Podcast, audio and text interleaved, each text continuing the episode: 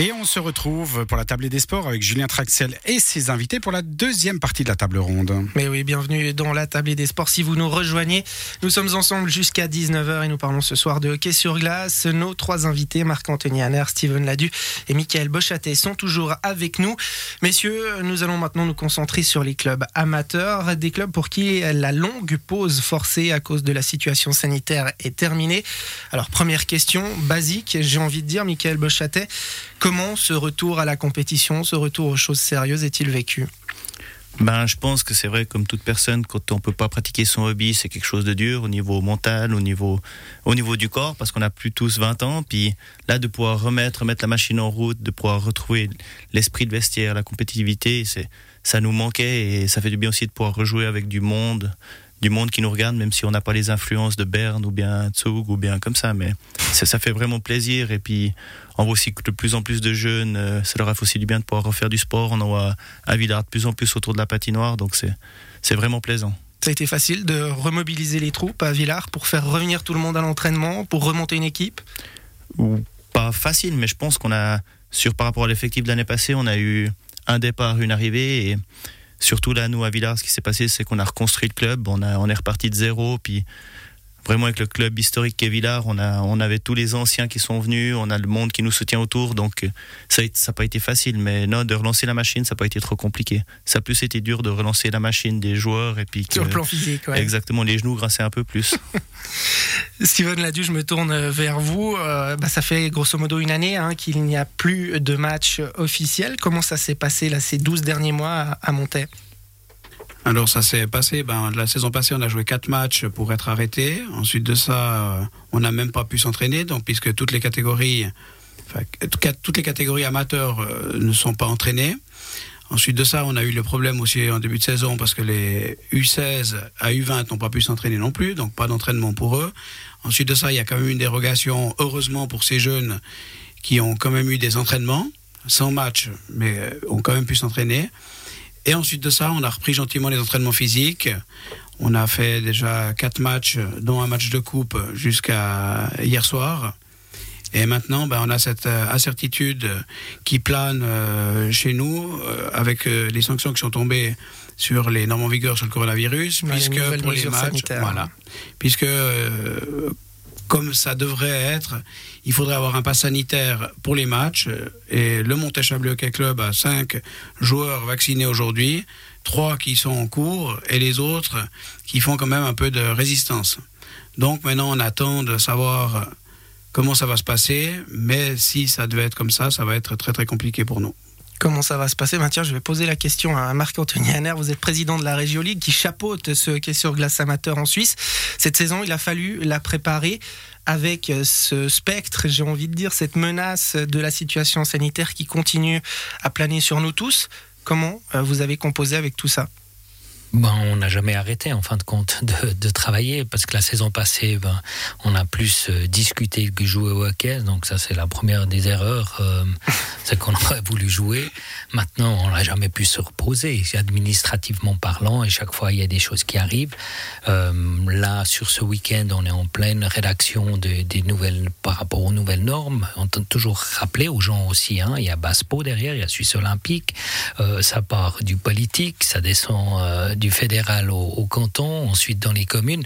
Donc c'est un processus extrêmement compliqué, mais dans lequel on essaye toujours de mettre les jeunes au centre parce que je pense que c'est là où les dégâts sont les plus grands que l'on peut faire au niveau de, du côté social euh, par rapport à ça. Maintenant, la complexité du hockey sur glace, c'est encore autre chose parce qu'on a les patinoires fermées, là il y a une règle, les patinoires ouvertes, c'est encore autre chose, puis on a celles qui sont à moitié ouvertes, et puis là on est encore dans autre chose. Il y a encore beaucoup?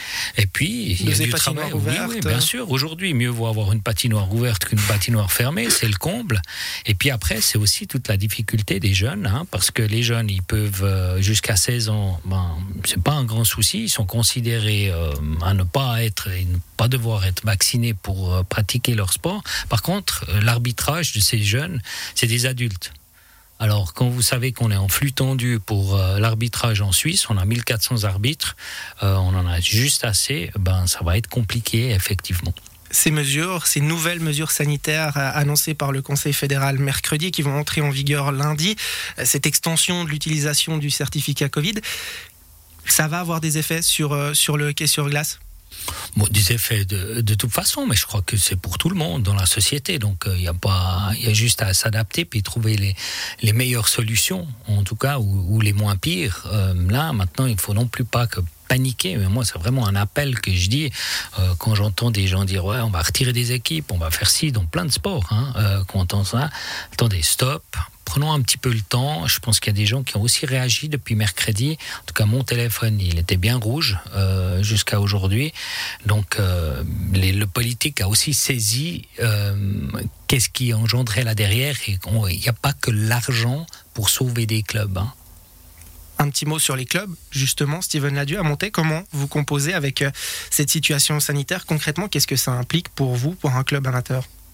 Ben pour l'instant, on a déjà annulé le match qu'on avait vendredi à Moutier. On devait jouer, donc, euh, puisqu'on n'a que 5 joueurs vaccinés, pas tout le monde va aller faire un test antigénique en pharmacie, même s'il est pour l'instant gratuit jusqu'à la fin du mois. Ensuite de ça, ben, tous les joueurs sont un peu dépités et puis ils me disent oh, mais Steven, on aimerait quand même jouer au euh, qu'est-ce qu'on peut faire? J'ai dit mais pour l'instant, euh, moi je, je peux malheureusement rien faire. Euh, on sait que la Ligue, Suisse Olympique, que Baspo travaillent là-dessus et on espère vraiment avoir des solutions. Parce que obliger quelqu'un avec un fusil d'assaut de se vacciner, ça va pas le faire.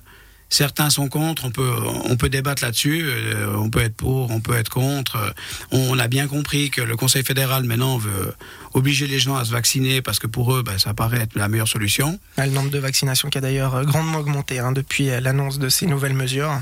Oui, mais, mais pas encore assez chez nous. Et puis après, moi, ce qui me désole le plus, bah, c'est, j'espère vraiment qu'en tout cas pour les jeunes de 17 ans, on peut pas dire maintenant à une équipe de U17 comme à Montais, eh ben on arrête le hockey parce qu'il faut être vacciné pour euh, faire un match. Et là, j'espère vraiment qu'il y aura un, un, conseil euh, là derrière qui, qui va trouver des solutions pour euh, pour pouvoir continuer les matchs, même si c'est à huis clos. Mais en tout cas que les jeunes puissent jouer. On a aussi le problème, c'est qu'après ça, il faut des gens pour reporter, il faut des gens aux portes de pénalité, il faut des gens au chrono, il faut un chef matériel et il faut un entraîneur. On a déjà, nous, des entraîneurs qui ont dit Ah, mais Steven, on n'est pas vacciné, alors on arrête d'entraîner. Euh, comme disait Marc-Anthony, on panique pas, on reste tranquille un moment et on essaie de trouver des solutions et on espère surtout qu'il y en aura. À Villars, on ne panique pas non plus, Michael Bochatet, malgré la situation qui, qui est compliquée. Non, on ne panique pas non plus, mais on a fait un peu, ben, comme tout le monde, on a un peu, même si c'était pas tellement notre rôle de savoir qui était vacciné, qui voulait le faire, combien on était. Donc nous, au niveau de l'effectif, on serait assez par rapport à avoir une équipe, mais c'est pas nous qui faisons peur, c'est que des autres équipes euh, amateurs, il y a des effectifs, il y en a qui sont à flux tendu déjà pour normalement sans, sans toutes ces normes, et puis là, ben, suffit qu'il y ait un tiers qui ne veulent pas se faire vacciner, ben, ça veut dire qu'ils vont, ils vont pas faire de championnat. Mais, mais dans, la, dans, le malheur, nous, on a pris une bonne nouvelle et on espère que le centre des sports de Villars et la commune vont nous suivre. C'est que la patinoire de Villars est comptée comme une patinoire extérieure. Là, vous faites vu qu'elle est ouverte. patinoire ouverte. Même si elle est vétuste, on s'en est assez plein. Mais là, c'est la, la, bonne nouvelle qu'on a reçue. Puis ce qui voudrait dire que nous, on pourrait jouer sans le, sans le pass sanitaire euh, à Villars. Marc-Anthony on va euh, conclure cette deuxième partie avec vous. C'est un vrai problème, ces équipes qui pourraient ne pas avoir assez de joueurs pour militer dans leur championnat respectif? Bien sûr que c'est un, un, souci. Maintenant, par rapport à ça, on a aussi décidé de, de mode de championnat qui pourrait être revu en cours d'année, comme on l'a fait l'année passée. Avec plusieurs plans. Ah, on avait plusieurs plans. Travaille quand même. Hein. À, la, à, la, fédération, faut pas croire que ça rigole euh, comme ça. Et, je peux vous dire que, bien sûr, euh, ces étapes, elles sont, introduites. Maintenant, il faudra aussi voir euh, ce que décident des délégués, ce que décident les membres, les clubs, par rapport à ce que l'on va leur présenter. L'incertitude qui est donc de mise pour les différents acteurs du hockey sur glace amateur au moment d'aborder cette saison 2021-2022. Quelles seraient les conséquences si tout ne devait pas se passer comme prévu? C'est cet aspect que nous évoquerons d'ici quelques instants dans la dernière partie de la tablée des sports. Mais d'abord, place à la musique.